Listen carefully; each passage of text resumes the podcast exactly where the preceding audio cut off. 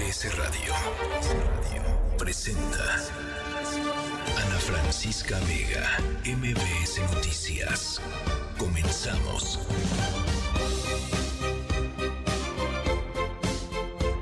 Seis de la tarde con dos minutos. ¿Cómo están? ¿Cómo están? Me da mucho gusto eh, que nos acompañen esta tarde de jueves, jueves 31 de agosto, cerrando el mes ya.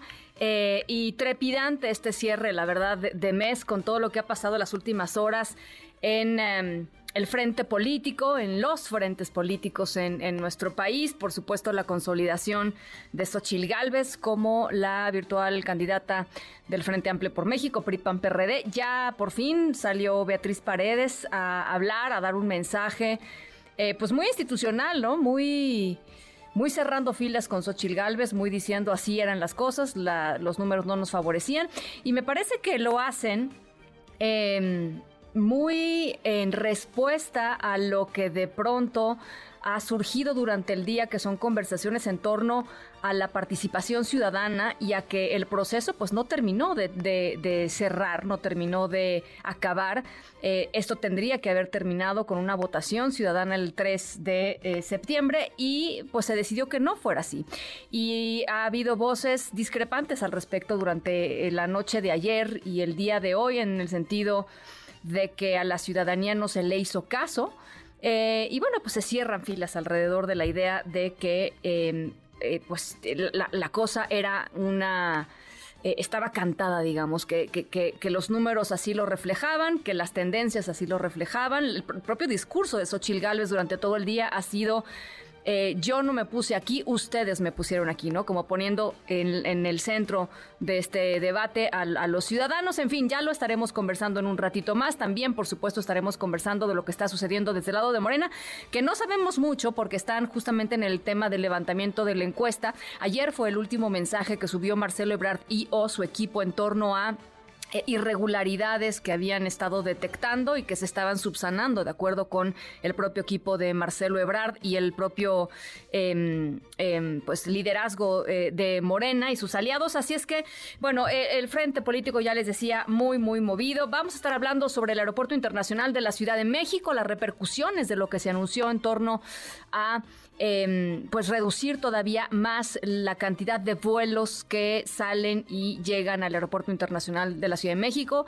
La interpretación es, pues lo que quieren es que se use el AIFA, ¿no? El Aeropuerto Internacional Felipe Ángeles. Eh, las autoridades del em, aeropuerto dicen, no, es un tema simple y sencillamente de seguridad. estaremos conversando eh, sobre ello. En fin, muchos temas, muchos temas. Diana Bernal, Luis Miguel González. Em, por supuesto, nuestra queridísima Irma Uribe eh, y su adentro afuera con todas las recomendaciones. En fin, em, números, números de, em, eh, de las eh, distintas facciones políticas. Con todo eso y más, vamos en un ratito, por lo pronto. Eh, saludo a toda la gente que nos está sintonizando aquí en el Valle de México y en eh, distintos lugares de la República Mexicana. Gracias por sintonizarnos. Nuestro número de WhatsApp 5543-77125. Por acá estaremos recibiendo sus llamadas eh, y sus mensajes. Em, arrancamos. MBS Noticias informa.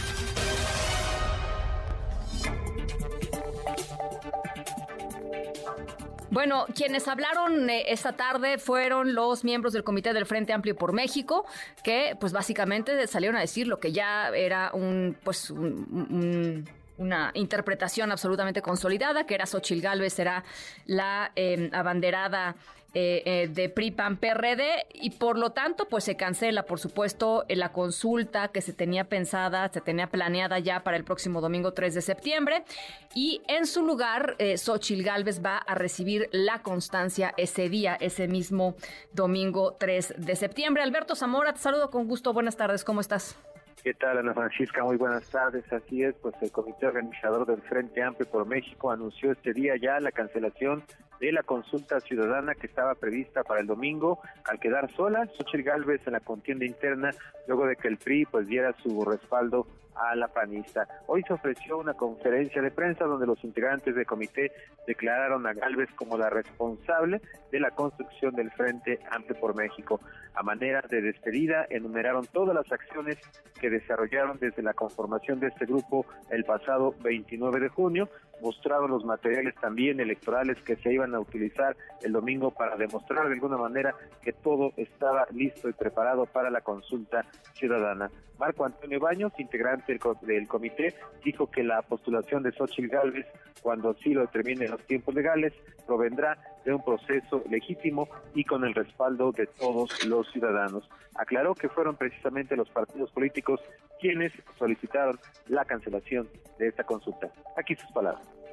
En ese sentido, hoy también hemos recibido un documento suscrito por los partidos políticos que nos han pedido analizar como comité organizador la posibilidad de la cancelación de la eh, jornada prevista para el día 3 de septiembre. El comité ha determinado y acordado de manera expresa con todas las formalidades jurídicas correspondientes que la jornada no se va a celebrar el día 3 de septiembre. Y bueno, por su parte, la ex consejera electoral Alejandra Tapí, ella anunció que el, domingo se va a entregar ya a, a Xochitl Gálvez esta, este documento, esta constancia que la acredita ya formalmente como responsable de la construcción del Frente Amplio por México. Se espera que el evento se desarrolle en el Ángel de la Independencia a las 11 de la mañana. Escuchemos. El domingo en la mañana entregaremos la constancia a Xochitl Galvez para convertirla en la conductora de este Frente Amplio por México. El llamado hoy es que salgamos con esperanza por delante, que la unidad se note y que vaya creciendo. Así, con alegría y emoción, como se me nota, cerraremos esta etapa y bueno, los integrantes de este comité también dieron a conocer que la próxima semana se va a presentar toda información relativa a los gastos de este proceso interno y también anticiparon que se buscará reciclar el material que pues no, no, va a ser utilizado, incluso donar los crayones y las plumas que no fueron utilizados. Ana Francisca, mi reporte. Bueno, pues ahí está. Muchísimas gracias, eh, Alberto. Gracias, buenas tardes. Muchas gracias. Eh, por cierto, eh, Xochil Gálvez eh, habló hoy respondiendo a lo que el presidente López Obrador dijo esta mañana. El presidente dijo, ven, se los dije, ¿no? Este, Xochil era la candidata de eh, las cúpulas, lo, lo, sabíamos desde hace mucho tiempo y no hay sorpresa en esto, dice el presidente López Obrador. Xochil le contesta de esta manera. Empecé de cero. Recorrí el país en ocho semanas. Me paré una chinga que no se pueden imaginar. Dormía cuatro horas, luego que preparar los fotos, decía, y además pongo buena cara porque pues, no te puedes ver demacrada, ¿no? O sea, estoy aquí y se lo digo al presidente, con mi mérito personal. No estoy aquí por nadie. Estoy aquí porque los partidos me abrieron su casa porque los partidos fueron generosos de escuchar a los ciudadanos es lo que dice eh, Xochil Gálvez. Y ya les decía, Beatriz Paredes, después de, eh, pues, por lo menos unas, eh, algunas horas en donde había incertidumbre en, torno a cuál sería su mensaje, eh, una vez que el presidente de su partido, Alejandro Moreno, salió a decir que apoyaba el PRI a Xochil Gálvez, finalmente Beatriz Paredes habló y habló de esta manera. Subieron además un montón de fotos con ella y Xochil Gálvez, en fin. pero eso es parte de lo que dijo Beatriz Paredes.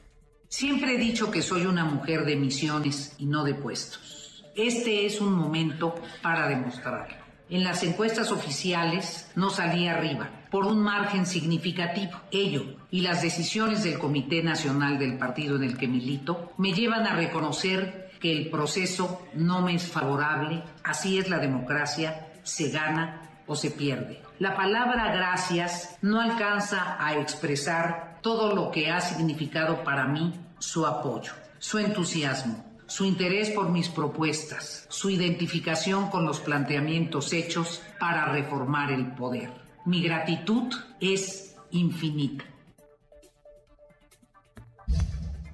Ya no es posible tener el número de operaciones que hay actualmente en el aeropuerto de la ciudad. Son muchas operaciones diarias en el aeropuerto de la ciudad. Acuérdense de que para justificar la construcción del aeropuerto de Texcoco. Eh, se cerró prácticamente el aeropuerto de Toluca y se llenó el aeropuerto de la ciudad y ya se rebasó el número de operaciones que se pueden llevar a cabo. Tiene una sobresaturación todavía del 50% y ya hay problemas de tráfico y queremos eh, actuar con responsabilidad. Bueno, el presidente López Obrador eh, hablaba así sobre la decisión de su administración de reducir de 52 a 43 las operaciones por hora en el Aeropuerto Internacional de la Ciudad de México.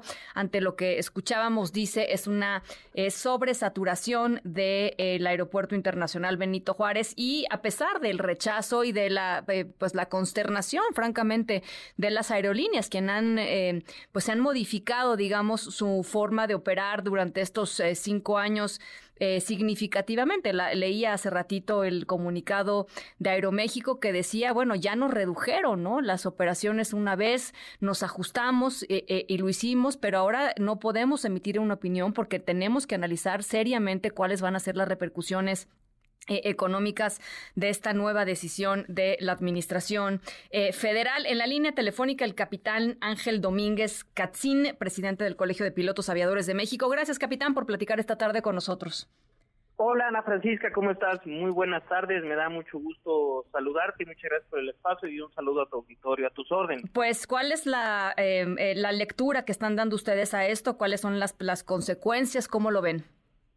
Estamos muy preocupados, Ana Francisca. A ver, el, eh, esta, esta determinación que ha tomado la Agencia Federal de Aviación Civil eh, de reducir el número de operaciones del Aeropuerto Internacional de la Ciudad de México de 52 a 43 operaciones por hora, eh, la verdad es que se ha hecho sin el consenso de la industria y sin seguir las prácticas, las mejores prácticas internacionales. Sí eh, que establecen un comité de operación horarios en cada aeropuerto y este comité de operación horarios en donde participan los grupos aeroportuarios y las líneas aéreas, es decir, la industria, tendrían que tomar estas eh, decisiones y determinaciones.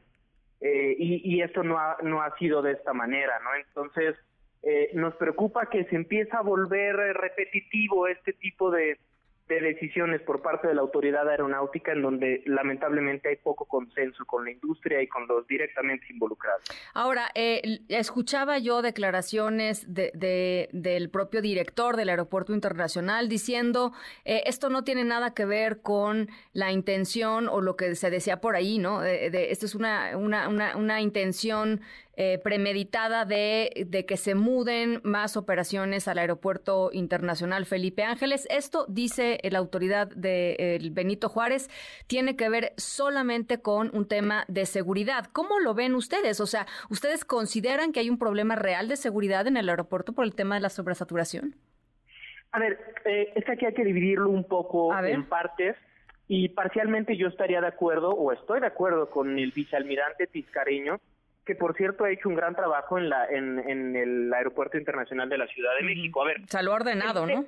Exactamente, le ha puesto mucho orden. A ver, el tema de la infraestructura, las terminales, claro que son antiguas, la Terminal 1 es una terminal de ser que tiene más de 70 años, claro que, que se necesita remodelación, se le necesita dar mantenimiento, pero el día de hoy el vicealmirante Tiscareño no tiene lo que otros aeropuertos en México sí tienen, que es las ganancias del TUA. El día de hoy el ICM entrega su TUA a pagar los bonos de la cancelación del aeropuerto de Texcoco. Pues sí. Y entonces, pues por eso no puede darle mantenimiento y claro que entiendo al vicealmirante Tiscareño cuando dice, pues sí puede ser un riesgo el que haya mucha gente y que si ocurre algo, Dios no lo quiera, tomamos, tocamos madera todos, pues que sea complejo evacuar las terminales. Eso por una parte.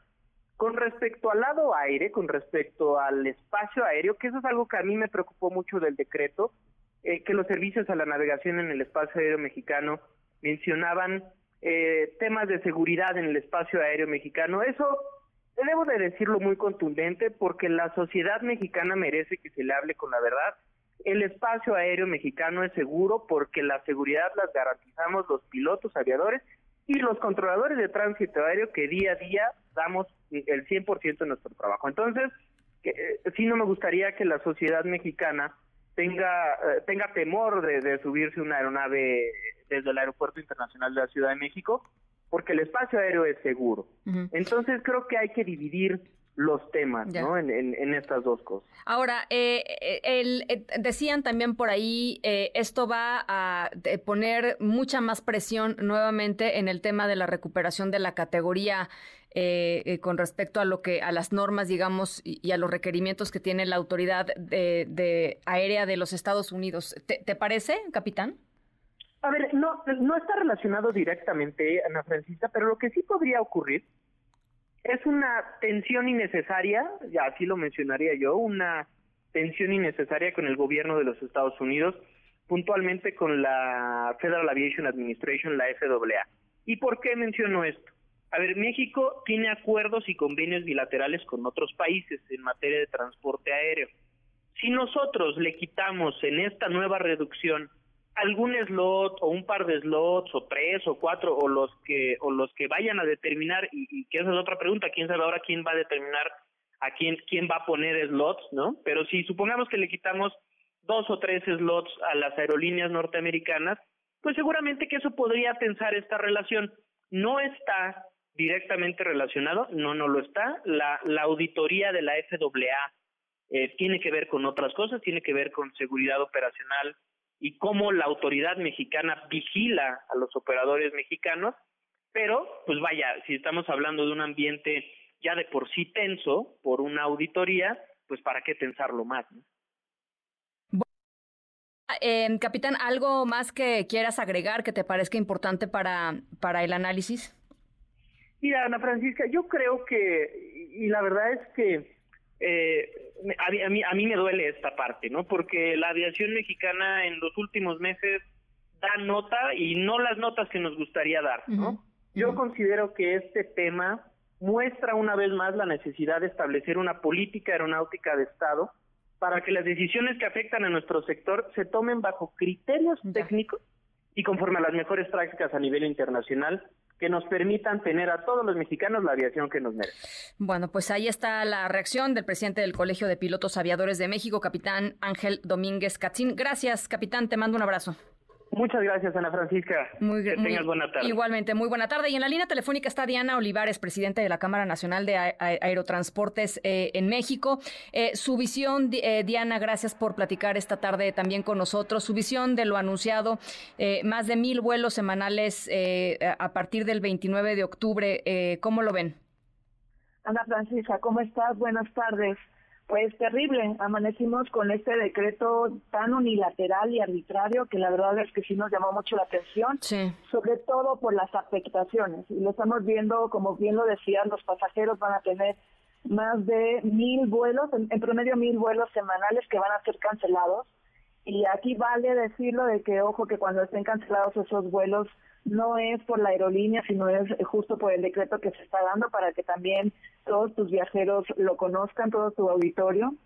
Eh, afectará también en empleos porque obviamente al tener menos vuelos hay menos necesidad de manos de obra, entonces también el empleo estará bajando. El inversionista también para el sector aéreo también se verá afectado y más por estas incertidumbres de decretos tan unilaterales y, que se dan de repente también va a estar afectado y todo lo que es turismo y bueno, de verdad que eh, es muy desafortunado este decreto que, se está dando. A ver, eh, porque el tema aquí es eh, lo que lo que lo que dicen es vamos a bajar los el número diario de, de mm, operaciones de, me parece que son 52, ¿no? De 52 a 43, perdón, eh, por hora eh, en el Aeropuerto Internacional de la Ciudad de México, de 52 a 43. Esto quiere decir que esos vuelos simple y sencillamente ya no van a poder salir de ahí. ¿Quién va a decidir qué vuelos son, Diana, por un lado? Y la otra pregunta es, eh, que supongo que es la pregunta que tienen todos en mente, ¿esos vuelos se, se podrían ir inmediatamente al, al, al AIFA o no? Muy buena pregunta y yo creo que también para auditorio para ponerlos en contexto, el slot, como tú bien lo dices, son las salidas y las llegadas del aeropuerto, son los horarios que el aeropuerto nos da a las líneas aéreas para poder salir y entrar. Y efectivamente, eh, actualmente tenemos 52 por hora, 52 slots. pero nada más te quiero hacer un poco de historia. A ver. Eh, en el 2022 teníamos 61 y de acuerdo a un estudio que el mismo gobierno en el 2018 hizo, la, los slots eh, pues se podía hacer hasta 72 slots por hora. Entonces, bueno, de, la, de lo que nos dijeron en la capacidad en el 2018, estuvimos en el en 61 y esto por un acuerdo mutuo para una mejor experiencia del, del viajero en el 2022. Después eh, nos bajan justo a 52 y ahora son 43 que no nos avisaron. Eh, como yo te decía, fue completamente unilateral. No nos enseñaron cuáles fueron los estudios técnicos que para tomar esta medida. Y bueno, así es como llegamos a, a la propuesta de los 43.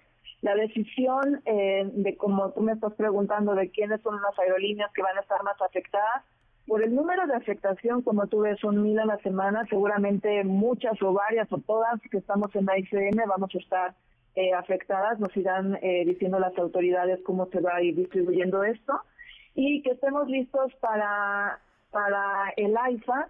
No sé si efectivamente sea ese eh, el objetivo. Em, no, no hay muchos temas técnicos y más por la prontitud. Esto está siendo para el 29 de octubre. En general, en la aviación mundial, cuando hay una bajada de, de acuerdo al, al, manual de, de slots, tiene que ser con un aviso por lo menos de un año. Y esto porque siempre estamos muy planificadas las aerolíneas. Que ahorita se vaya a hacer al 29 de octubre, la verdad es de que nos toma con muy poca planificación, con mucha incertidumbre, que era con lo que comenzábamos la plática.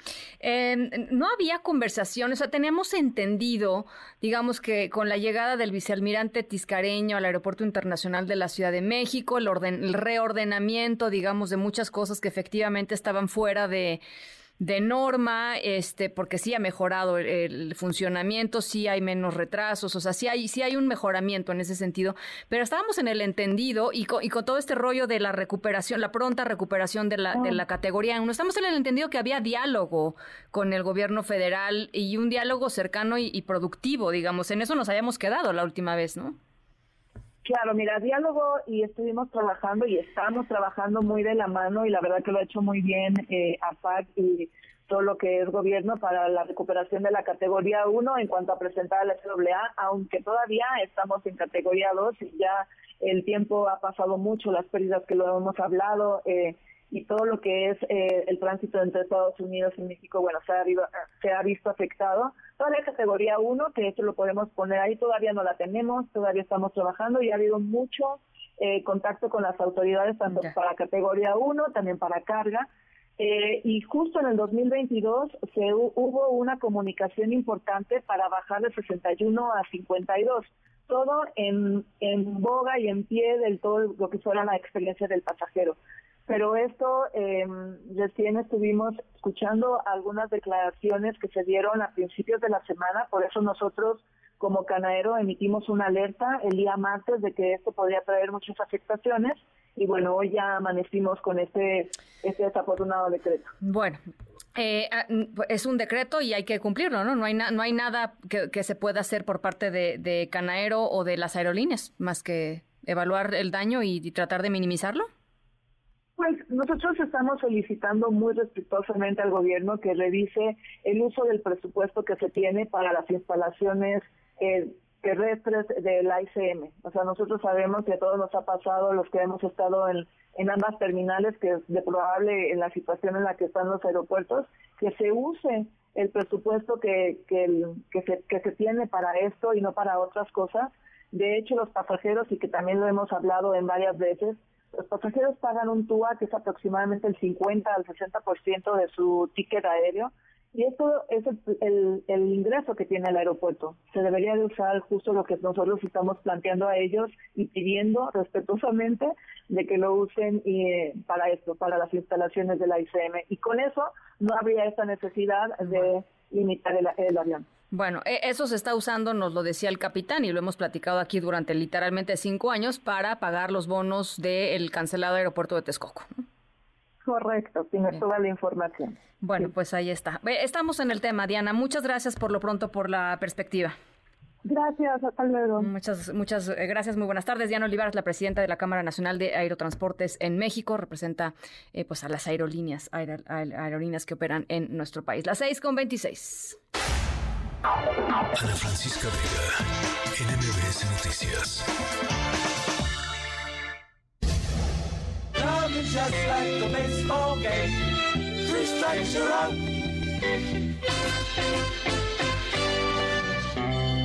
Too bad, too bad.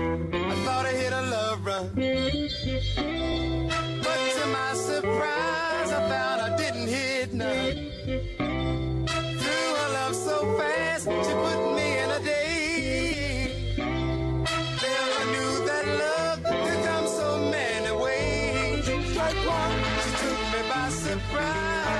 Bueno, aquí los intruders nos dicen eh, que el amor es como un juego de béisbol. ¿Están de acuerdo ustedes o no?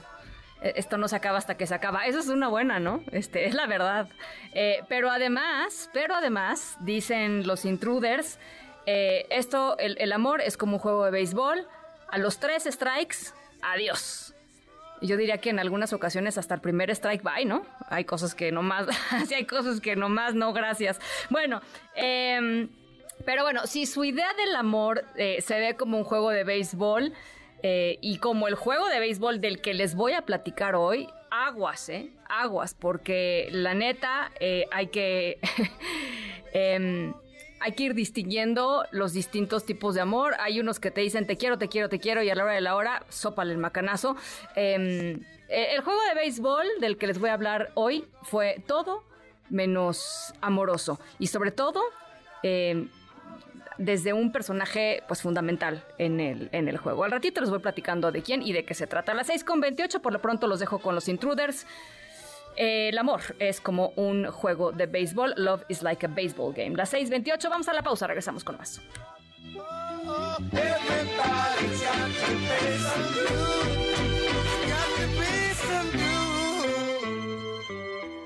En un momento regresamos.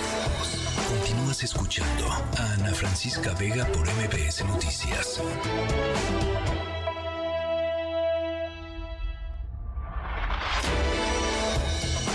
Ya estamos de regreso. Ana Francisca Vega en MBS Noticias. MBS Noticias informa. Oscar Palacios, tú tienes información de la plenaria de Morena allá en el Senado, la visita de Luisa María Alcalde, la secretaria de Gobernación. ¿Cómo estás, Oscar? ¿Qué tal, Ana Francisca? Buenas tardes. Así es, pues de cara a la elección del coordinador de los comités de defensa de la Cuarta Transformación, la secretaria de Gobernación, Luisa María Alcalde, llamó a los senadores de Morena a mantener la unidad por encima de todas las cosas.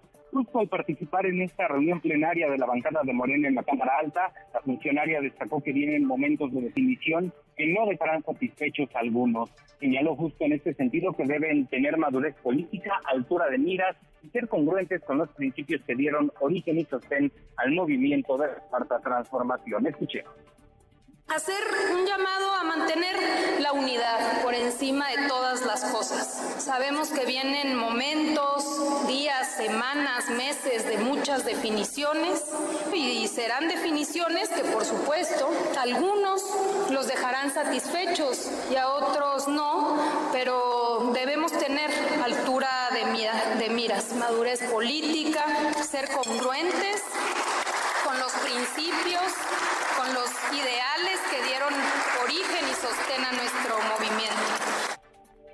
Luisa María Alcalde recordó que no construyeron Morena para ocupar cargos o para obtener el poder, sino para transformar el país, por lo que subrayó debe ponerse el interés general por encima de cualquier interés personal, ya que de eso dependerá la continuidad del proyecto. La secretaria de Gobernación aseguró que la cuarta transformación se encuentra en un momento cúspide en el que se comenzarán ya a cosechar los frutos de las políticas y proyectos impulsados por la actual administración. Ana Francisca, parte de lo ocurrido en esta reunión plenaria de los senadores de Morena. Muchísimas gracias. Oye, nada más eh, la, la, elección de Ana Lilia eh, Rivera, ¿no? Eh, en, eh, para sustituir a Alejandro Armenta como presidente de la mesa directiva del Senado.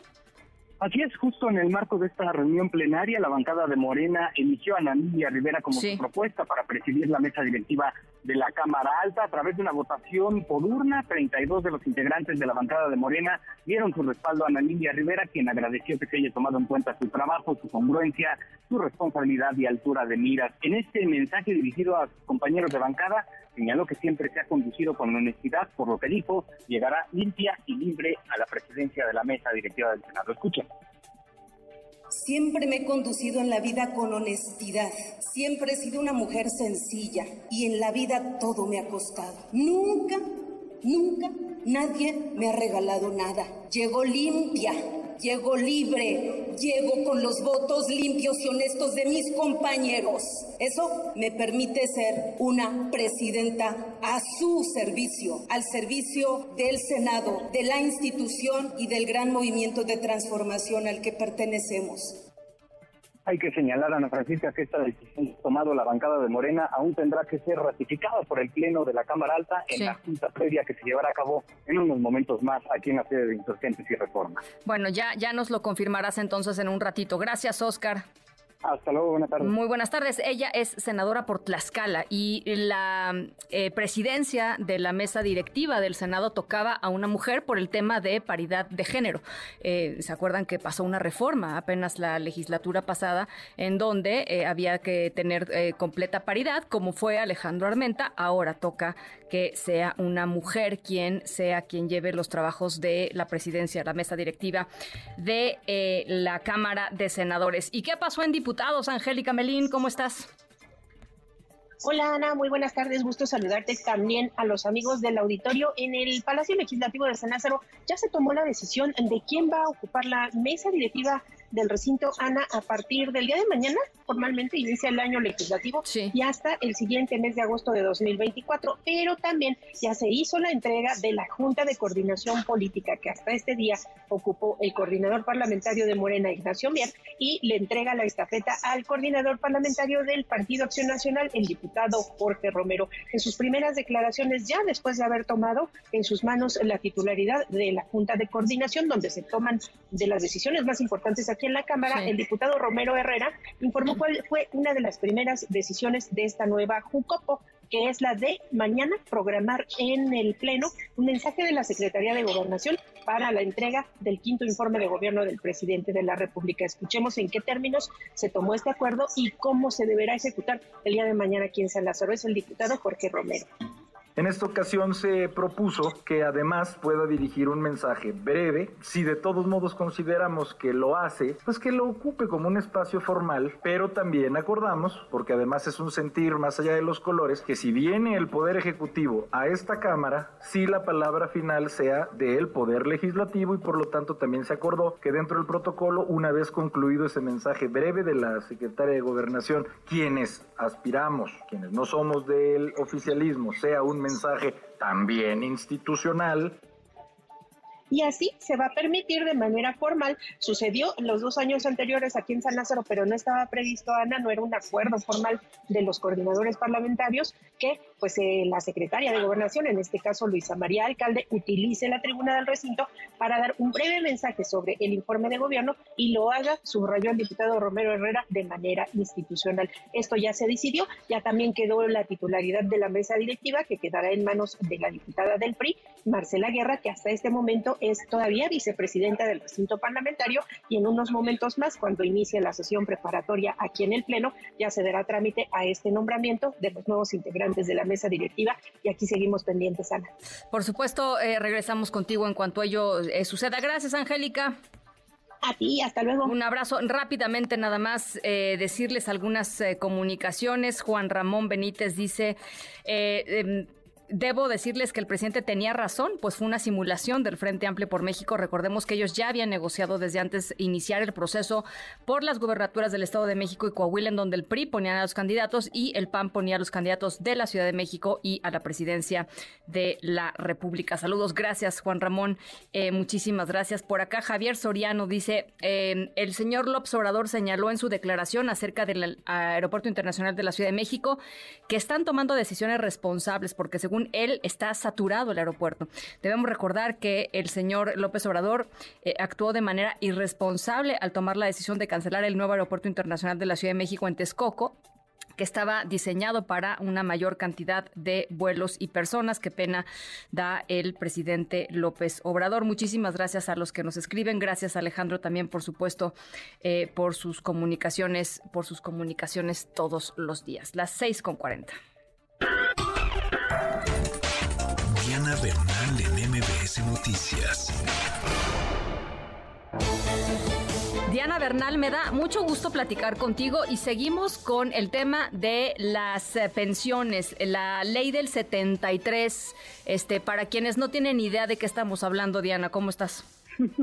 Hola, mi querida Ana Francisca, sí, qué gusto escucharte y hablar de este tema que lo hemos venido tratando en varias entrevistas porque la verdad es muy complejo pero quiero decir que ya comentamos la semana pasada que hay dos leyes del Seguro Social sucesivas en el tiempo, conforme a las cuales todos los que entraron a trabajar antes del primero de julio de 1997 se pueden pensionar, se pueden jubilar. Este sistema va a coexistir hasta finales de la década de los 40, porque vamos a suponer que una persona cumplió 18 años el primero de abril del año 1997, entró a trabajar en cuanto cumplió 18 años, para el 30 de junio pues ya tenía más de dos meses de cotización al Seguro Social. Entonces, la gran noticia para esta persona, que incluso ahorita pues, es una persona menor de 50 años, es que cuando llegue a la edad del retiro, no ahorita, ahorita no se tiene que presionar, cuando llegue a la edad del retiro, o sea, cuando tenga 60 años, si quiere una pensión por cesantía en edad avanzada con el 75% de su salario promedio, o bien cuando llegue a los 65, si quiere una pensión por vejez al 100%, todas estas personas, esta persona joven de la que estamos platicando, o una que ya tenía 20, 30, 40 años, si apenas están llegando ahorita a la edad del retiro, pueden optar, y esa es la gran noticia, Ana Francisca, porque muchos no lo saben, por pensionarse conforme a su afore, o sea, lo que tienen ahorrado en su sistema de cuentas individuales, que les llegue el estado de cuenta mensual, mensual o bimestralmente según la FORE, o bien pueden optar por una pensión de la vieja ley del Seguro Social 1973.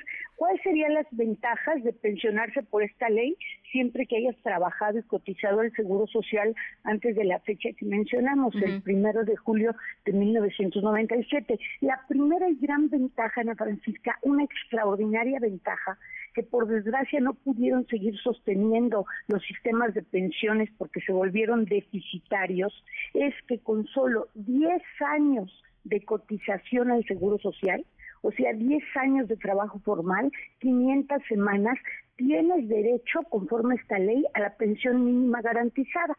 Claro, como son poquitas semanas, pues solo tendrías derecho a la pensión mínima. Pero la buena noticia es que la pensión mínima garantizada, pues aunque es baja, ya es igual a un salario mínimo. Y como hemos observado, pues el salario mínimo está creciendo y actualmente son aproximadamente más de 6.200 pesos mensuales. Ahora, ¿qué otro requisito se necesita además de haber estado trabajando antes del primero de julio de 97? Pues obviamente, como ya comentamos, llegar a la edad del retiro, que pueden ser 60 o a 65 años, tener baja de tu trabajo. O sea, tú no puedes decir, es que yo ya sigo trabajando, pero me quiero pensionar, pero no voy a dejar de trabajar. No, tienes que dejar de cotizar al Seguro Social, tienes que darte de baja de tu trabajo para de esa manera poder gestionar tu, pensión. Y además, pues si ya hace mucho que dejaste de trabajar, tienes que estar en el periodo de conservación de derechos. Por ejemplo, si alguien trabajó 10 años y acabó de trabajar en el año 2020, ya no estaría en el periodo de conservación de derechos porque es la cuarta parte del tiempo que trabajaste. Ah. Entonces esto acabó en junio de 2022. Entonces, ¿qué pueden hacer estas personas? O contratarse con un empleador un año o bien entrar al régimen voluntario de inscripción obligatoria del Seguro Social, cotizar un año y pensionarse con solo 10 años de servicios conforme a la ley 73.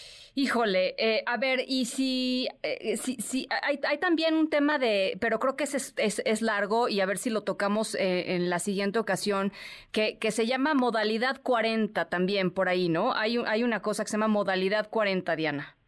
Sí, exacto, es lo, lo, que yo comentaba. ¿Es esa? O sea, si tú, es eso. Si tú, por ejemplo, ya tienes, digamos, 50 años o 60 años y sabes que trabajaste antes del primero de julio de 97 y tienes que reactivar derechos, o sea, tienes que trabajar un año cotizando el Seguro Social 52 semanas y por desfortuna, por desgracia, pues nadie te contrata, no importa, tú puedes afiliarte voluntariamente al régimen obligatorio de seguridad social, pagar tus cuotas y vamos a dedicar, como tú lo dices, toda una de estas oportunidades que me das de platicar con el auditorio y contigo para explicar la modalidad 40, pero yo solita si quiero reactivar mis derechos y pensionarme, me doy de alta en el régimen obligatorio del Seguro Social, aunque no tenga patrón. Cotizo al salario más alto que yo pueda cotizar. ¿Para qué? Para que mi pensión pues, sea lo más alta posible. Exactamente. Y otra cosa muy importante, Ana Francisca, algo de lo bueno que ha hecho recientemente el Seguro Social es que ya puedes hacer en línea toda la tramitología para tu pensión. O sea, puedes entrar a esta página que estoy publicando en, en las redes de MBS y desde luego en las tuyas.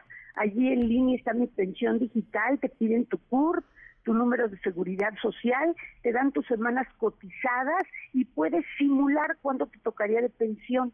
Después de que lo hagas, basta con ir a la unidad familiar donde te prestan servicios médicos a tramitar la pensión. O sea que se vuelve mucho más transparente y más un poco más sencillo. Bueno, pues eh, importantísimo lo que nos dices, Diana, y para toda la gente que quizá no ha seguido todas las participaciones de Diana las últimas veces que, se, que han tratado sobre pensiones y tiene dudas, eh, por supuesto la página de MBS, si ustedes entran ahí, las participaciones de Diana ahí están, este, y, son un tesoro y hay que escucharlas y reescucharlas si es que no entendieron bien o hay cosas que se les fueron perdiendo, eh, pero ahí están todas las participaciones y por supuesto Diana siempre eh, abierta, eh, generosamente abierta para eh, contestar todas sus preguntas también a través de sus redes sociales. Ella, ella la pueden encontrar en arroba Diana Bernal la 1, Diana Bernal la 1 allá en Twitter. Este, y bueno, pues ahí estamos, Diana. sigamos platicando sobre este, sobre este tema. Claro que sí, gracias Ana Francisco, un abrazo. Igualmente, un abrazo. Diana Bernal, ladrón de Guevara, eh, asesora en todos estos asuntos, asesora constitucional, experta en derecho fiscal y defensa de los contribuyentes. Las seis de la tarde con 47 minutos corte, regresamos con más. En un momento regresamos. Continúas escuchando a Ana Francisca Vega por MBS Noticias.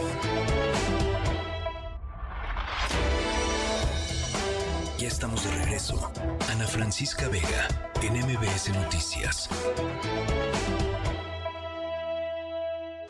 Luis Miguel González. Economía.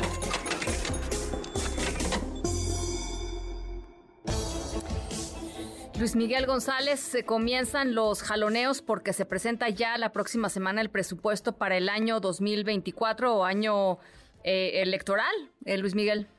Eh, Ana Francisca Vega, buenas noches, ¿cómo estás? Muy bien.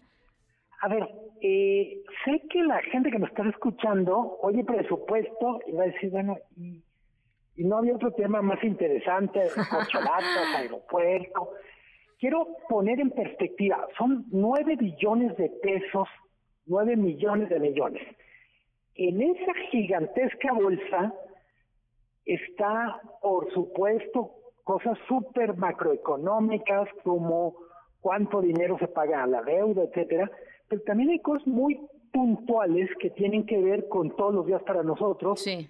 Por ejemplo, qué va a pasar con los programas sociales, dónde va a haber subsidios, por ejemplo, en el caso de electricidad, todo eso es lo que se discute en el en el presupuesto. Y dices bien, ya empezaron los salones aunque el presupuesto se va a presentar el 8 de septiembre, que es el viernes de la semana que entra, la temporada de jalones arrancó con la conferencia de la ministra Piña, donde dice el Poder Judicial quiere 84 mil millones. Sí.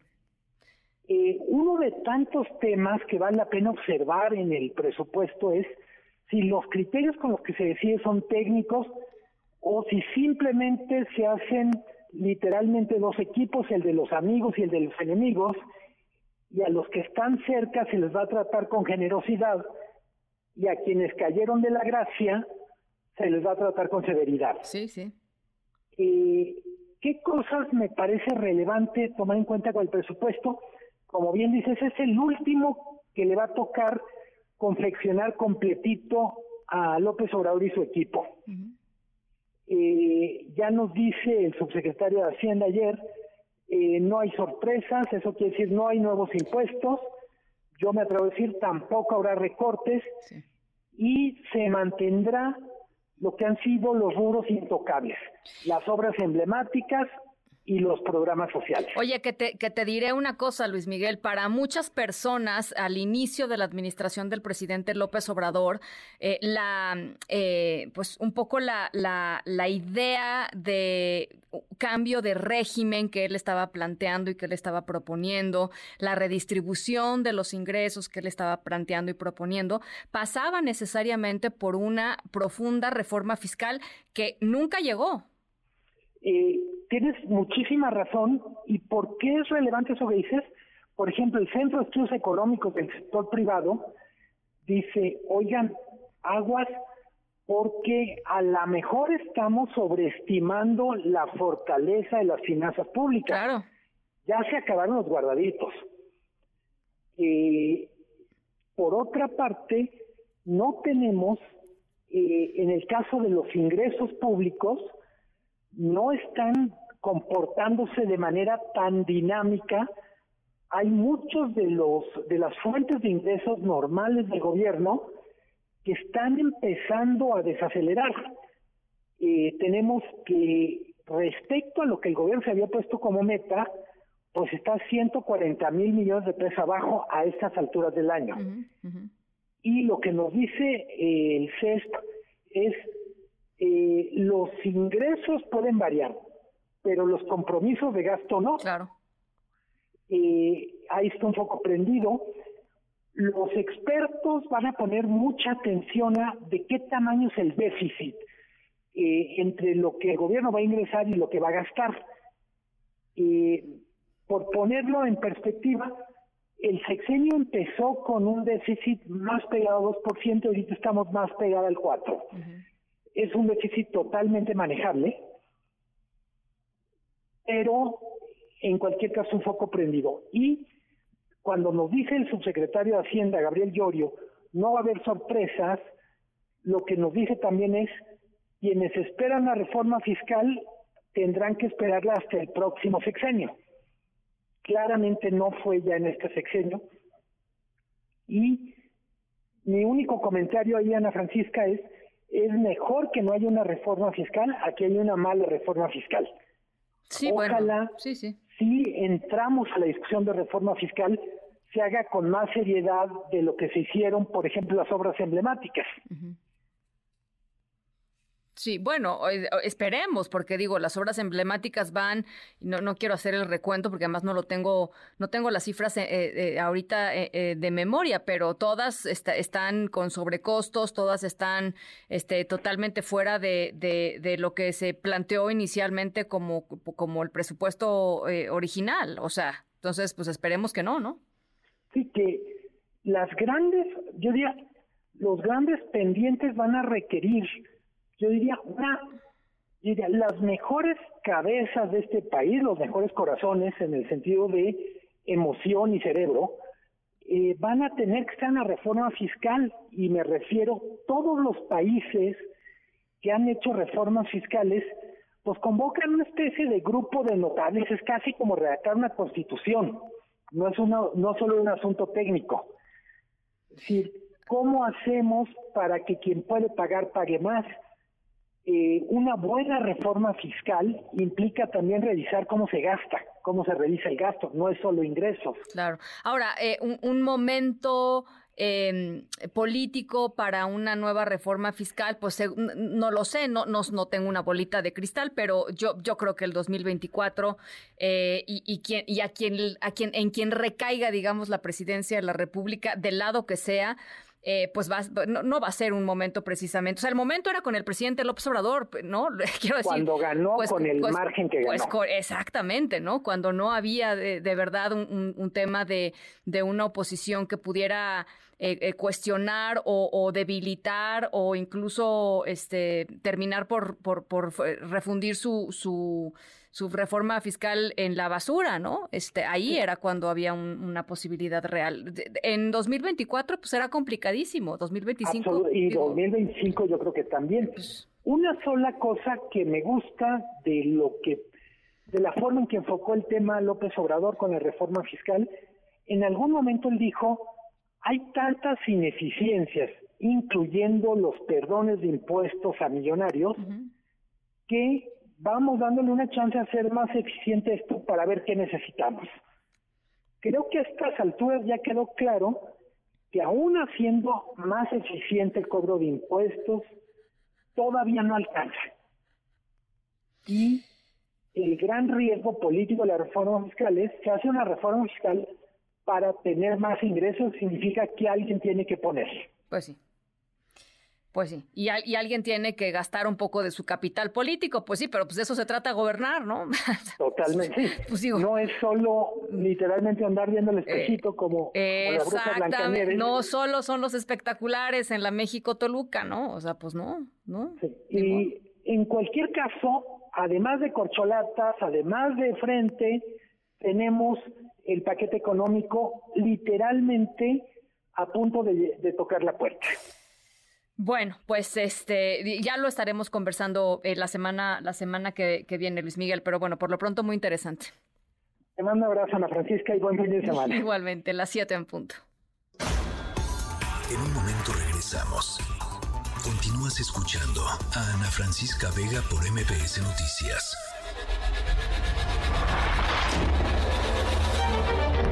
MBS Radio presenta Francisca Vega en MBS Noticias. Continuamos.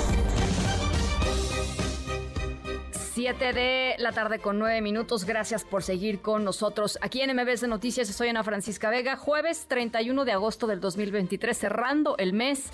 Em, y por supuesto, muy atentos a todas sus comunicaciones. Siempre 5543 77125 va de nuevo.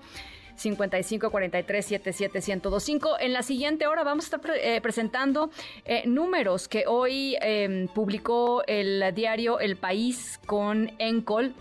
En, eh, con relación a Morena y sus aliados, cómo va el proceso que en estos momentos está levantando la encuesta para definir a quién será, a quién será la ganadora o el ganador eh, eventualmente eh, pues aspirante a la presidencia de la República, eh, candidato o candidata a la presidencia de la República. Estaremos conversando con Heidi Osuna, la directora de Encol, justamente esta, esta encuestadora. Em, interesante no nada más la cifra, que bueno, pues continúa un poco la tendencia, sino además eh, la medición de los atributos de cada uno de los eh, de las corcholatas, ¿no? Que, es otra de las cosas que eh, salió en esta en esta encuesta y además Irma Uribe y su adentro afuera con las recomendaciones de todas las semanas. Por lo pronto a otras cosas. Las tres esta tarde. Una aprehensión importante por parte de la Secretaría de Seguridad Ciudadana de la Ciudad de México. ¿De quién se trata, Juan Carlos Alarcón? Te saludo con gusto. Igualmente, Ana, gracias. Eh, muy buenas tardes. Policías de la Secretaría de Seguridad Ciudadana capturaron a dos integrantes del grupo criminal denominado Los Mojarras y Los Jaivas, los cuales destacan por la generación de acciones de extrema violencia en diferentes poblados de la alcaldía Tlalpan. Rodolfo, alias El Mojarra, de 49 años, líder de célula, y Juan Carlos, su hermano, alias El Harry, de 40 años de edad, fueron capturados por policías de la Secretaría de Seguridad en el pueblo de San Miguel Topilejo. La Secretaría de Seguridad informó que ambos sujetos están relacionados con el homicidio de un hombre quien fue agredido a balazos en una miscelánea. Las investigaciones refieren que el Mojarra se está vinculado con los delitos de extorsión y cobro de piso a comerciantes de Topilejo, invasión de predios y homicidio de integrantes de grupos antagónicos. Los oficiales realizaban acciones de seguridad en el pueblo de San Miguel Topilejo cuando fueron alertados por el C2 Sur en torno a una persona lesionada por disparo de arma de fuego en el cuello en las calles Moctezuma y Campo Florido, por lo que llegaron a ese sitio. Encontraron a una mujer que les informó que dos individuos llegaron a bordo de una camioneta color gris sin placas de circulación, ingresaron a la tienda y efectuaron disparos hacia su padre para posteriormente emprender la fuga. Los familiares del lesionado lo subieron al vehículo particular y lo trasladaron al hospital de Topilejo, donde minutos después los médicos informaron que había fallecido a consecuencia de tres impactos de bala. En tanto, los uniformados llevaron a cabo un dispositivo de búsqueda y localización con el apoyo de cámaras del CEDO Sur y lograron finalmente detener a estas dos personas a las que les decomisaron, además 17 cartuchos útiles, 50 bolsitas con cocaína, 25 con marihuana y un kilo de ese mismo enervante y quedaron a disposición del Ministerio Público donde se definirá en próximas horas su situación jurídica. Y es el reporte que tengo. Muchas gracias, gracias Juan Carlos. Muy buenas tardes. Muy buenas tardes. Eh, eh, esta banda de los, eh, esta banda de la cual es líder este individuo, el Mojarra, es una de las que se detecta también como la que está cometiendo una serie de asaltos violentos, muy violentos en la carretera México-Cuernavaca. Ya decía Juan Carlos, por supuesto, es la zona de Topilejo, muchos asaltos, pero ah, si algunas de los asaltos y de las eh, historias de terror que ustedes han oído en semanas recientes, eh, justo ahí en, en, la zona de Tlalpan y un poquito más adelante en la carretera México-Cuernavaca, es justamente, de acuerdo con las autoridades, eh, el líder de, de, esta banda, de la banda de Los Mojarras. Bueno, ya son 20 días de la desaparición y sigue la búsqueda de los cinco jóvenes allá en Lagos de Moreno, Jalisco. Elsa Marta Gutiérrez, te saludo con mucho gusto. ¿Cómo van las cosas?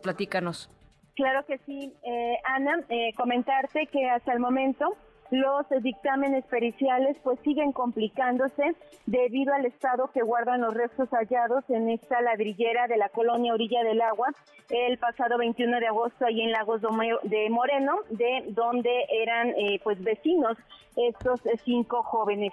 El coordinador estratégico de seguridad pública del gobierno del estado, Ricardo Sánchez Berúben, afirmó que los peritos pues siguen trabajando a marchas forzadas para tratar de determinar si pertenecen o no a los jóvenes amigos, pero aquí explica el por qué se han estado tardando se termina el procesamiento de la ladrillera, se extraen distintos restos que están siendo analizados por parte de personal del Instituto de Ciencias Forenses. Al estar calcinados hace que sea un poco más tardada la extracción de la médula o del tejido vivo, que es lo que se utiliza para hacer la compra. Una vez que se pueda llevar a cabo esto, se hará el estudio genético con los perfiles que aportaron los familiares y se notificará oportunamente a la Fiscalía, así como a los familiares. Ahí está lo que dijo el funcionario. Los operativos de búsqueda de los jóvenes desaparecidos el pasado 11 de agosto continúan. Hoy, por ejemplo, revisaron una finca de la colonia Paseos de la Montaña. Ayer hicieron una inspección en la colonia Ladera Grande, que colinda, Ana, con la orilla del agua, que es la otra colonia donde eh, grabaron el video, tomaron la foto y hallaron estas ladrilleras con los restos que hoy siguen analizados, eh, siendo analizados. Esta nueva intervención en esa zona de ladrilleras fue confirmada por el papá de Jaime Adolfo Martínez Miranda, una de las víctimas. Escuchemos la voz del señor Juan Martínez. Toda el área de allí de donde está, donde se encuentra el tabique y este, a un kilómetro alrededor, estuvieron buscando, se ve ahí en los videos que andaban con maquinaria y todo eso. Ahí es zona también de ladrilleras, ¿verdad? Sí, sí es donde posan el tabique. No, pues hay mucha. Mínimo hay, yo creo, una, así de fácil, unas 7, 8 ladrilleras donde ponen el tabique y ya más lo cosen. y ahí anduvieron moviendo toda la tierra y todo Ahí está en la voz del señor Juan Martínez que comenta precisamente este operativo que ayer hace la Fiscalía del Estado en esa zona norte del municipio de Lagos de Moreno. Eh, comentó Ana que le informaron que en ese medio podrían estar los resultados de los dictámenes que realiza el instituto dijo que el que se vayan descartando los restos hallados en diferentes puntos de Lagos de Moreno y Encarnación de Díaz, sin duda le da esperanza de que su hijo y amigos pudieran estar vivos. Sin embargo, la espera pues se le ha hecho, dice, eterna. Y de lo evaluado hasta este momento, Ana, te puedo determinar que el área de, digo, perdón, te puedo informar que el área de antropología forense ha determinado hasta este momento que van han encontrado el resto que los restos que corresponden a cuatro personas eh, se siguen estudiando todavía no se ha podido eh, pues trabajar con ellos porque están muy fragmentados y deteriorados por el fuego. Entonces, en realidad, pues no hay células, es puro calcio. aún así, pues buscan la forma de cómo, eh, pues encontrar algo que permita realizar estas confrontas genéticas, Ana. Entonces, eh, de lo que han determinado hasta hoy, serían cuatro cuerpos más, pero todavía no sabemos si son o no son los de los chavos. Qué caray. Bueno, pues eh, estamos, estamos en, este, en, en la historia todavía. Muchísimas gracias, Elsa Marta. Por supuesto, Ana, al pendiente. Buen día. Gracias por la, por la actualización, Elsa Marta Gutiérrez, allá desde Jalisco. ¿Y qué tenemos hoy en el mundo, Álvaro Morales? Hola, Ana Francisca. Muy buenas tardes a ti y a todo nuestro auditorio. Hoy nos vamos a Johannesburgo, Sudáfrica, en donde un incendio en un edificio en el centro de la ciudad mató a 74 personas hasta el momento, entre ellos 12 menores de edad, y dejó más de 50 heridos. Este edificio solía ser un complejo de apartamentos, pero tras ser abandonado y descuidado, se encontraba ahora ocupado mayormente mayormente por personas sin vivienda.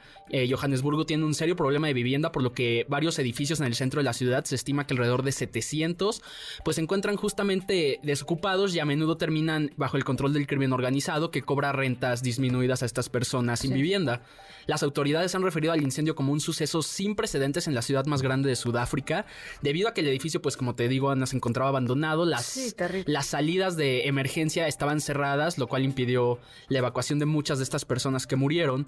De la misma forma el edificio pues no contaba con electricidad, así que los investigadores ya están especulando que la causa del incendio pudo ser precisamente fogatas o velas que los residentes usaban para mantenerse calientes. Tremendo. El presidente de Sudáfrica, Cyril Ramaphosa, acudió personalmente al lugar del incendio para evaluar los daños. El presidente no solo dijo que investigarán los hechos del incendio, sino que además esta tragedia ha sido un recordatorio de la crisis de vivienda que afecta al país en estos momentos. Tan solo en la provincia de Gauteng, que incluye entre otras ciudades a Johannesburgo, se estima que hay alrededor de 1.2 millones de personas sin vivienda. Escuchemos al presidente de Sudafricana. Tenemos que llegar al fondo de la causa de este incendio. Además, es una llamada de atención para nosotros para comenzar a combatir el problema de viviendas en la zona interior de la ciudad. Un edificio como este, que solía ser un refugio para mujeres maltratadas, una vez que la renta terminó, fue ocupada. Tenemos que encontrar formas efectivas de lidiar con el problema de la falta de vivienda y servicios en la ciudad. Hasta aquí la información, Ana Francisca. Muchísimas gracias, Álvaro. 72 personas muertas y sobre todo, eh, lo decías muy bien, lo que hay detrás, ¿no? sí, un problema mucho más es un problema mucho más extenso que simple y sencillamente se quemó, que por supuesto sería un problema gravísimo, pero hay un problema mucho más extenso en esta, en esta nota. Gracias, Álvaro. Gracias, Ana Francisca. Las 7 con 19, vamos a la pausa. Oigan, pero antes, vaya, vaya lluvia esta tarde en Ecatepec y en Metepec, en el Estado de México, eh, particularmente las lluvias eh, en Metepec. Eh, tenemos el audio del alcalde Fernando Flores Fernández. Hay unos videos, caray, la gente... Eh, pues en el, en el, casi en el techo de los coches, ¿no? Porque las calles completamente inundadas. Vamos a escuchar lo que dice el alcalde Fernando Flores. Vecinas y vecinos de Metepec, la tormenta de esta tarde dejó severos encharcamientos en el Valle de Toluca y en nuestro municipio. Hasta el momento se reportan 43.22 milímetros de agua, la que cayó en nuestra demarcación. Desde el momento en que detectamos la magnitud de la tormenta, instruí a todos los cuerpos de emergencia, bomberos, protección civil, tránsito y al grupo Tlanchana a atenderla. Más de 100 elementos están trabajando para regresar a la normalidad. Lamentablemente, tenemos dos autos afectados, cuatro casas afectadas y cuatro negocios en la misma circunstancia. Por esta vía les iré reportando de los trabajos que estamos realizando y llevando a cabo. Eso, eso en Metepec eh, también se está reportando inundaciones importantes, el desbordamiento de un canal en Cuautepec.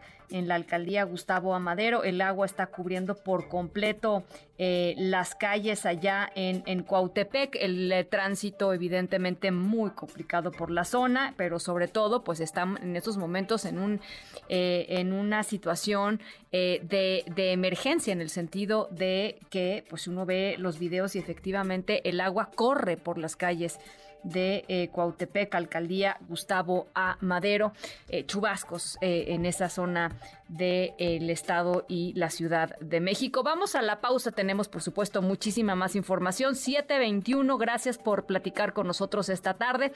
5543 77 1025 Luz Romero nos dice, buenas tardes.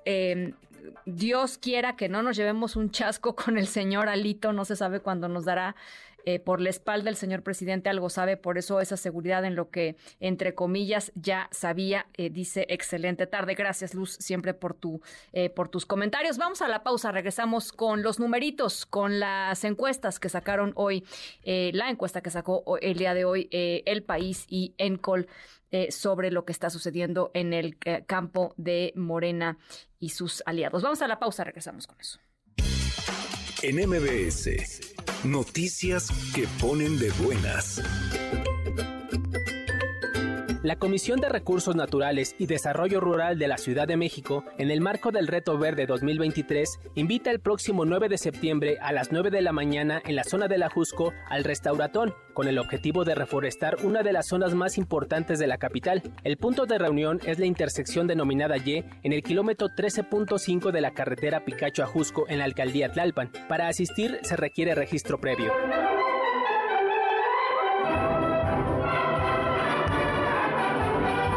La Secretaría de Cultura, el Instituto Nacional de Bellas Artes y Literatura y la Orquesta Sinfónica Nacional realizarán un homenaje al cantante de la música popular mexicana José Alfredo Jiménez en conmemoración del 50 aniversario luctuoso. Además, se realizarán más de 50 actividades, entre ellas dos conciertos con la participación de 15 orquestas estatales del país, los cuales se llevarán a cabo mañana viernes a las 8 de la noche y el domingo 3 de septiembre a las 12.15 en la sala principal del Palacio de Bellas Artes.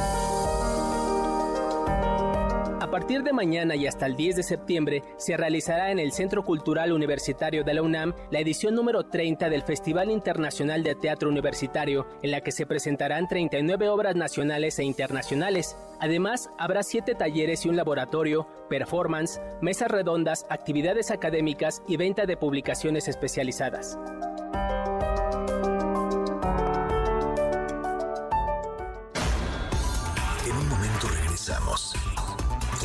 Escuchando a Ana Francisca Vega por MPS Noticias. Continúas escuchando a Ana Francisca Vega por MPS Noticias.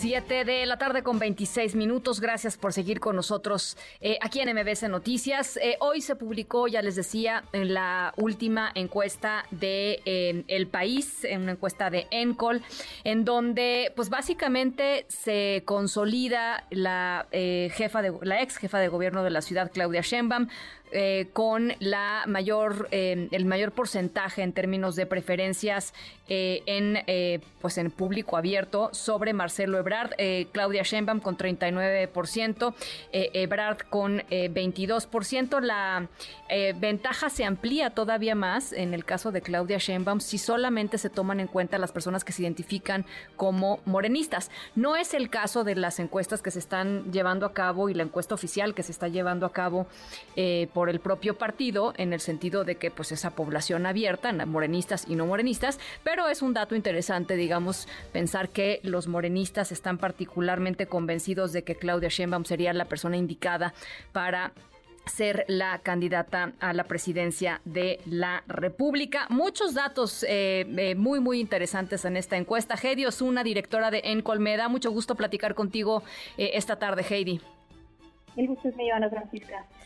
A ver, eh, tenemos, por supuesto, las mediciones de los números formales, pero también ustedes este, intentaron hacer, o, digamos, la, idea era hacer una encuesta lo más parecida a la que se está levantando ahora mismo eh, oficialmente por el partido, en el sentido de las boletas que son redondas, etcétera. A ver, ¿por qué no nos platicas un poquito, Heidi? Sí, mire, estuvimos viendo las declaraciones en prensa de cómo iba a ser la encuesta. No sabemos, obviamente, eh, cómo va a ser. La pregunta es la que hemos eh, publicado en el país, sí, en sí. la radiodifusora desde hace un año, desde agosto de 2022. Em, y al final del día nosotros retomamos los cuestionarios que normalmente Morena utiliza para sus elecciones. Sí. Y bueno, eh, replicamos esta, esta boleta circular, ¿no? Obviamente no es la boleta que, que utilizó Morena, porque eso se dio a conocer hace pues, recientemente, ¿no? Sí, claro, unos días. Em, pero desde principios de agosto eh, ya se decía que iba a ser una boleta redonda, lo cual particularmente para nosotros nos pareció extraño porque un ciudadano nunca se ha enfrentado a una boleta circular. Siempre han sido pues boletas como estamos acostumbrados a, a votar en las urnas, ¿no? Cuadradas, en, eh, en orden alfabético, ¿no? O, o, o distinto o en distinto orden, ¿no? Como por los partidos políticos.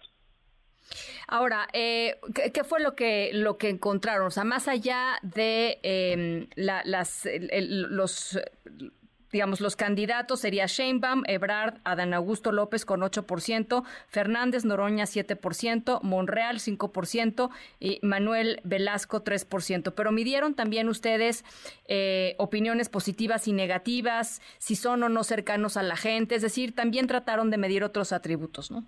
Si medimos los atributos, en todos los atributos eh, gana Claudia Sheinbaum y el segundo lugar es Marcelo Ebrard. Ha sido muy consistente. De hecho, estos atributos ya los habíamos medido anteriormente. Y mira, si nos vamos a la intención de voto y nos vamos al histórico que hemos tenido desde agosto de 2022 hasta la fecha, puedes ver que no se ha movido prácticamente nada, ¿no? Las tendencias han sido muy parecidas. El primer lugar siempre lo ha ocupado Sí. Claudia Sheinbaum. Sí, sí, segundo lugar, muy claro, en segundo lugar, Marcelo Ebrard. Eh, en tercer lugar, eh, Adán Augusto, muy pegado actualmente de Noroña. En algunas mediciones todavía no, no contemplamos a, a- a Noroña porque pues se fueron em, eh, decantando, ¿no? Y se fueron eh, sumando. Eh, por ejemplo, a Noroña lo, lo, lo metimos en febrero de 2023, ¿no? Que fue cuando el partido dijo que lo iban a contemplar en la encuesta de Morena. Y a Manuel Velasco lo metimos en junio de 2023. Sí.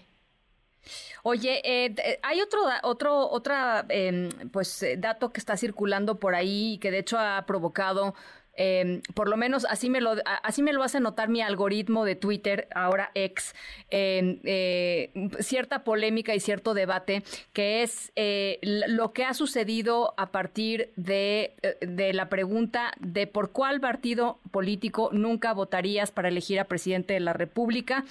Ahí, ahí sí, pues alguna variación que me parece interesante comentar.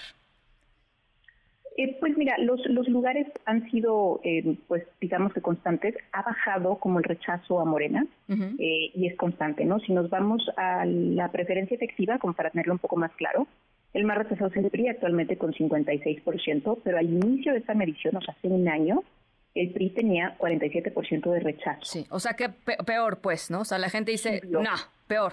Sí. Subió hasta 56. El PAN inició con 15% de rechazo y termina con 18, digamos que se mantienen prácticamente los números, ¿no? En este, en este, a lo largo del año que hemos hecho la encuesta. Eh, Morena, por ejemplo, tenía 22% de rechazo, o sea, era el segundo partido más rechazado y actualmente este 22% ha bajado a 9%. Es increíble, ¿no? O sea, eh, no sé si, si suele suceder que bajen o que suban eh, pues tan, este, con, con tanta decisión, quiero decir.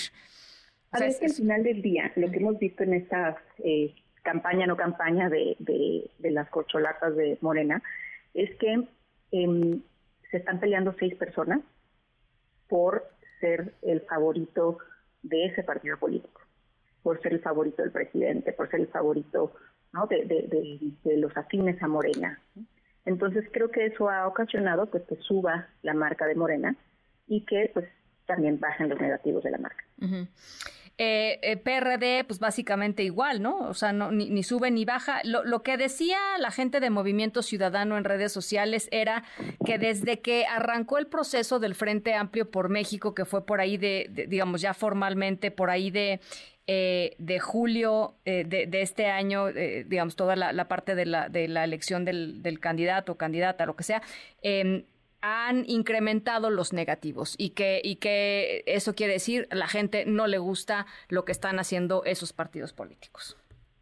Los negativos al, final del día no, han cambiado los lugares. Entonces, eh, todavía falta mucho. Esta es una medición, es una fotografía de este momento. Falta ver eh, pues qué va a pasar durante la campaña y falta que inicien las campañas. Sí. Eh, ¿Cómo, eh, digo, yo sé que tenemos muy poquitos datos con respecto a, los señalamientos que hizo ayer el ex canciller Marcelo Ebrard en torno a el desaseo que estaban viendo su, su equipo en el levantamiento de las encuestas, pero ¿qué, ¿qué, podría estar pasando por ahí, Heidi? O sea, ¿qué complejidad hay en que haya cinco encuestas eh, haciéndose en un mismo momento, eh, tratando de ser, digamos, eh, encuestas espejo para tratar de sacar un resultado más o menos que supongo deba de parecerse, no lo sé?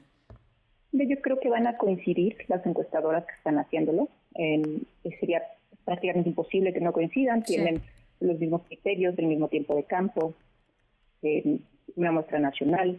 Entonces no creo, mira, eh, normalmente quien descalifica las encuestas es quien va perdiendo las encuestas. pues sí, no le gusta, ¿no? No le gusta. Oye, finalmente, em, nada más preguntarte, ¿cómo ves eh, eh, el tema del Frente Amplio por México? O sea, para ti, lo, lo, que sucedió en las últimas horas, la cancelación del... de la votación el próximo, el próximo domingo. ¿Le pegará, no le pegará en términos de la opinión de la gente al frente?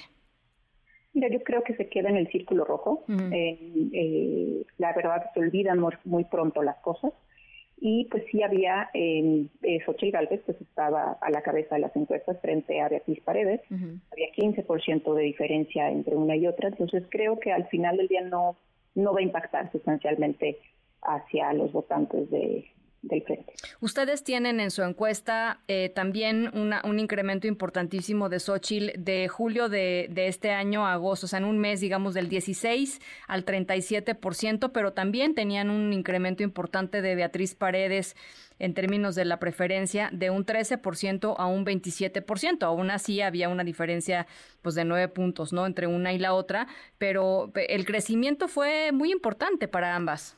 Mira, el crecimiento no te podré decir si es un crecimiento de ellas, de que las dos crecieron, sí. o es porque quitamos aspirantes. O sea, antes en la ah, elección pasada midimos a Mancera, sí. a Enrique de la Madrid, eh, entonces eh, creo que puede ser una mezcla de todo. Ahora, pero eh, digamos, si tú quitas aspirantes, finalmente a la gente lo que le terminas diciendo, pues ya no son seis entre los que eliges, ahora elige entre estas dos, ¿no? Claro, es que el 100% sí ya se divide solamente entre dos claro, personas, claro. en lugar de dividirse entre cinco o seis. Bueno, pues ahí está, eh, muy interesante las, las cosas que salen. Interesantes días, ¿no, Heidi? Este, en estas, en estas definiciones importantísimas. Sí, bueno, hay que estar atento a, a qué pasa. Muchísimas gracias, Heidi Rangel. Eh, con, eh, por supuesto, perdón, Heidi Osuna, eh, por supuesto, con esta eh, encuesta que se publica hoy en El País, la directora de Encol. te agradezco muchísimo, Heidi, y estamos en comunicación. Ya se nos fue. Heidi, Heidi Osuna. Heidi Rangel no, es otra persona. Heidi Osuna. Eh, ahí está em, la directora de Encol. Las 7 de la tarde con 36 minutos. Vamos a una pausa. Regresamos con mucho más. Estamos aquí en MBC Noticias. Yo soy Ana Francisca Vega. No se vayan. Volvemos. En un momento regresamos. Continúas escuchando a Ana Francisca Vega por MBS Noticias.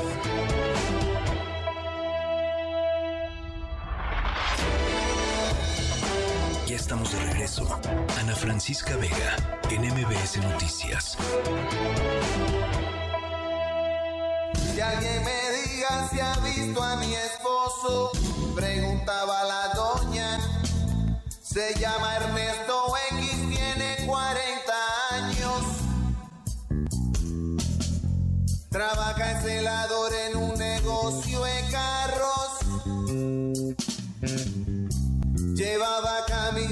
y pantalón claro.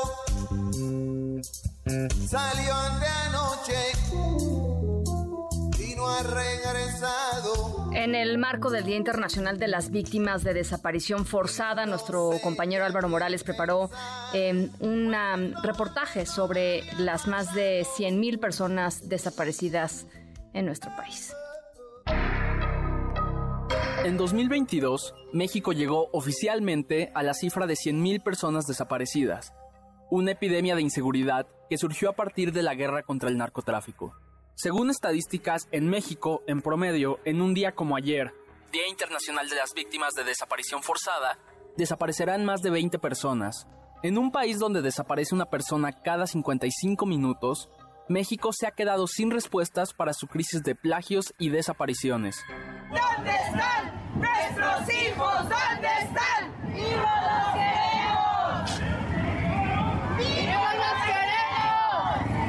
queremos! Jalisco lidera el país en números de desapariciones sin resolver por estado, con casi 15.000 casos confirmados, seguido de Tamaulipas y el Estado de México. Las desapariciones han ido aumentando desde los años 90, pero fue con la guerra al narco que las cifras se dispararon y pasaron de menos de mil con Vicente Fox a más de 17 mil con Felipe Calderón. Durante el gobierno de Enrique Peña Nieto, el número volvió a aumentar con 35 mil denuncias, mientras que el gobierno actual ya acumula más de 30 mil denuncias y está en camino a superar el sexenio previo. Además, activistas como los integrantes del movimiento por nuestros desaparecidos han expresado sus dudas acerca de la metodología del gobierno para registrar personas desaparecidas, ya que utilizan cifras de las fiscalías del país. Aún sin el apoyo de las autoridades correspondientes, que deberían de ser búsqueda e investigación de nuestros desaparecidos, pues vamos a seguir luchando por ellos. No me voy a rendir y no me voy a cansar de luchar por mis hijos. Los buscaré incansablemente. Aunque durante el sexenio actual crímenes como el homicidio doloso se han reducido, el número de personas desaparecidas aumentó en un 27%. Según el medio animal político, las autoridades han actuado como cómplices para ocultar los números reales, ya sea por indiferencia o incluso por complicidad. Las investigaciones señalan que en estados como Nayarit, varias de estas desapariciones habrían sido causadas por la policía del estado. Para Jacobo Dayan, especialista en derecho penal e investigador de animal político, las autoridades generan y encubren estas desapariciones. También hay desaparición como parte de los enfrentamientos entre grupos criminales. También hay desaparición para ocultar asesinatos, eso cada vez está más probado. Eh, autoridades de múltiples, de, diversos estados del país eh, están ocultando cadáveres para no incrementar la cifra de asesinatos y que continúen apareciendo como desaparecidos. Hace menos de una semana, Carla Quintana renunció a su puesto como titular de la Comisión Nacional de Búsqueda de Personas, citando los contextos actuales como motivo. La salida de Quintana se dio entre críticas del presidente hacia las cifras oficiales y reportes de que Quintana fue presionada por Alejandro Encinas para disminuir los números oficiales de desaparecidos. Sin importar el motivo, su salida deja un vacío en la Comisión Nacional de Búsqueda que preocupa a quienes buscan a sus desaparecidos. Mi hijo está desaparecido, traje videos, traje testigos y pues hasta la fecha pues no me han resuelto nada. Yo busco a mi hijo, yo no busco culpables. Oficialmente hay 111 mil personas desaparecidas en México, en un sexenio al que le falta más de un año y está en camino a tener el mayor número de desapariciones en la historia del país. Son más de 100.000 personas desaparecidas y más de 50.000 cuerpos y restos sin identificar. Frente a esta crisis, las autoridades no han respondido ni a nivel federal ni a nivel estatal. Somos como Estela de Carloto, madres, familiares rotas por el dolor. Solo buscamos saber qué pasó con nuestros seres queridos. Para MBC Noticias con Ana Francisca Vega, Álvaro Morales.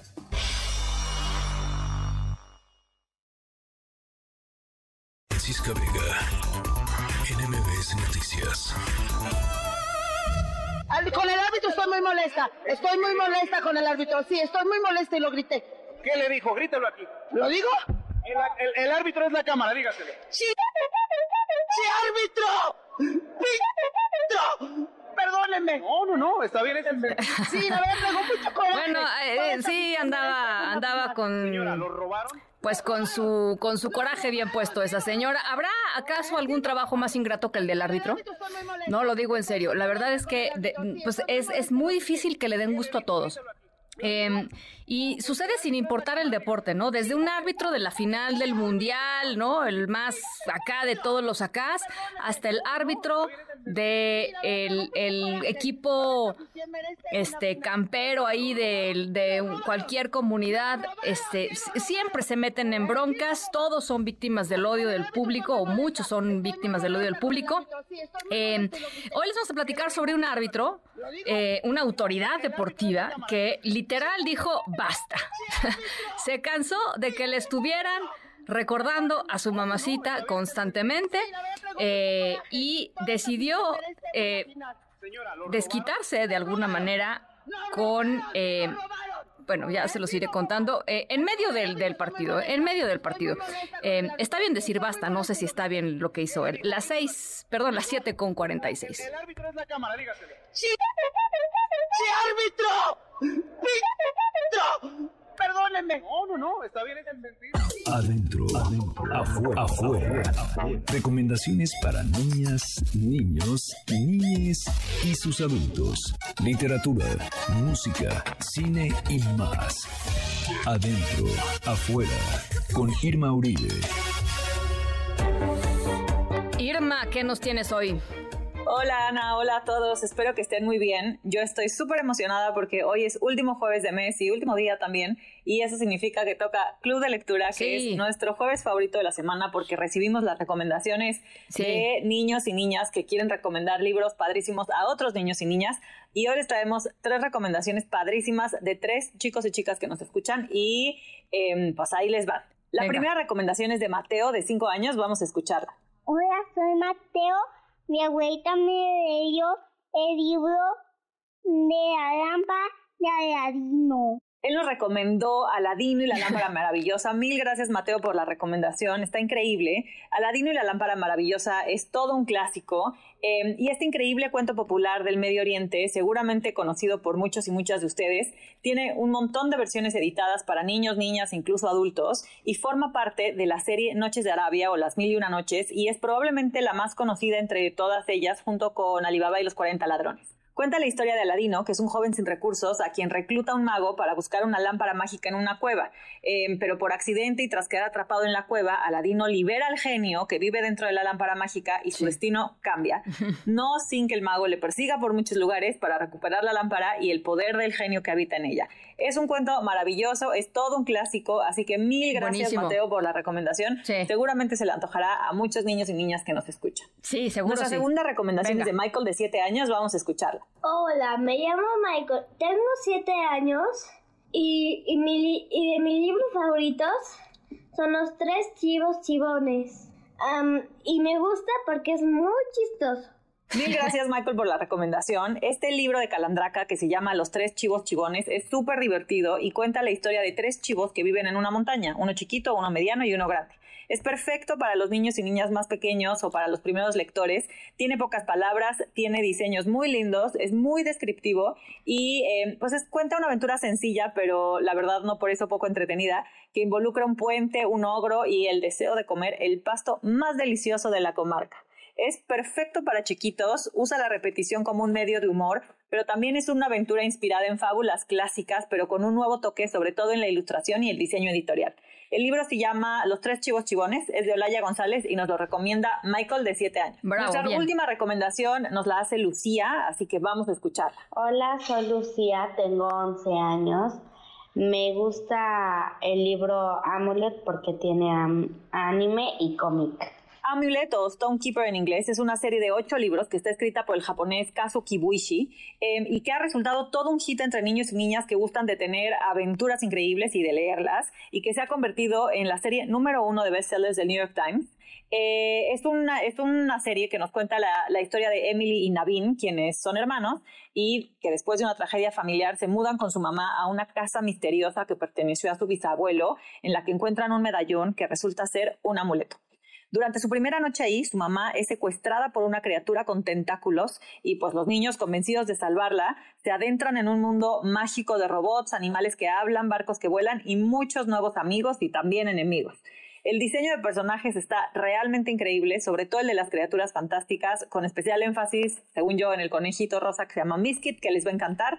El color de las ilustraciones es perfecto y les va a transportar a un mundo muy mágico que por momentos parece más una película que un cómic. Es una súper recomendación que nos hace Lucía para cualquiera que les gusten los cómics y las aventuras fantásticas. La serie se llama Amulet, es de Kazu Kibuishi y lo recomendamos para niños y niñas a partir de los 10 años. Mil gracias, Lucía. Acuérdense que así como Mateo, Michael y Lucía, ustedes también pueden participar en el club de lectura de adentro afuera. Todo lo que tienen que hacer es mandarnos un audio con su nombre, su edad, el título del libro que nos quieren recomendar y contarnos por qué les gusta. Es súper fácil. Pueden mandarnos sus mensajes de voz por WhatsApp al 55 43 77 1025. Hasta la próxima. Ana Francisca Vega, NMBS Noticias.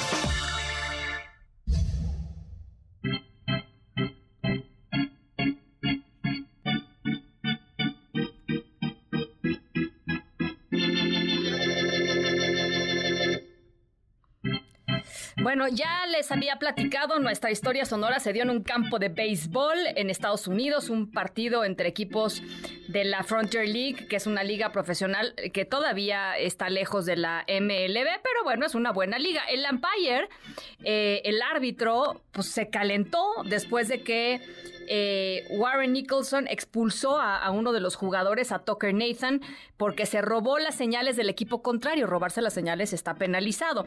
Eso no le pareció al jugador que comenzó a encararse con el árbitro, como hemos visto miles de veces, ¿no? En todos los deportes que se echan así el pecho y se empiezan a empujar así como que, ¿qué pasó? ¿Qué pasó? ¿Qué pasó?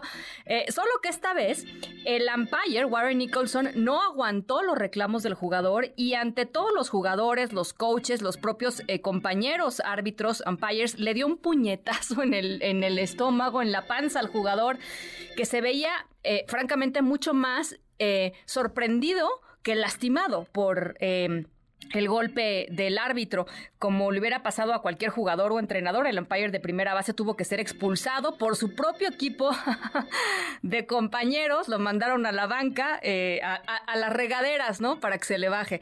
Eh, sin embargo, los umpires no tenían un repuesto a la mano eh, como los equipos que tienen pues otro jugador en la banca, así es que el partido tuvo que ser suspendido hasta que la liga pues decida qué hacer con este umpire mal portado, pegalón y que pues simple y sencillamente no logró mantener la calma y la cabeza fría en medio de un partido de béisbol. Las 7 con 53 nos vamos. Gracias por acompañarnos esta tarde. Cuídense mucho. Hay lluvia y hay eh, inundaciones y encharcamientos en muchas partes de la Ciudad de México y de la zona conurbada. Así es que con mucho, mucho cuidado. Nos escuchamos. ¿Les parece mañana?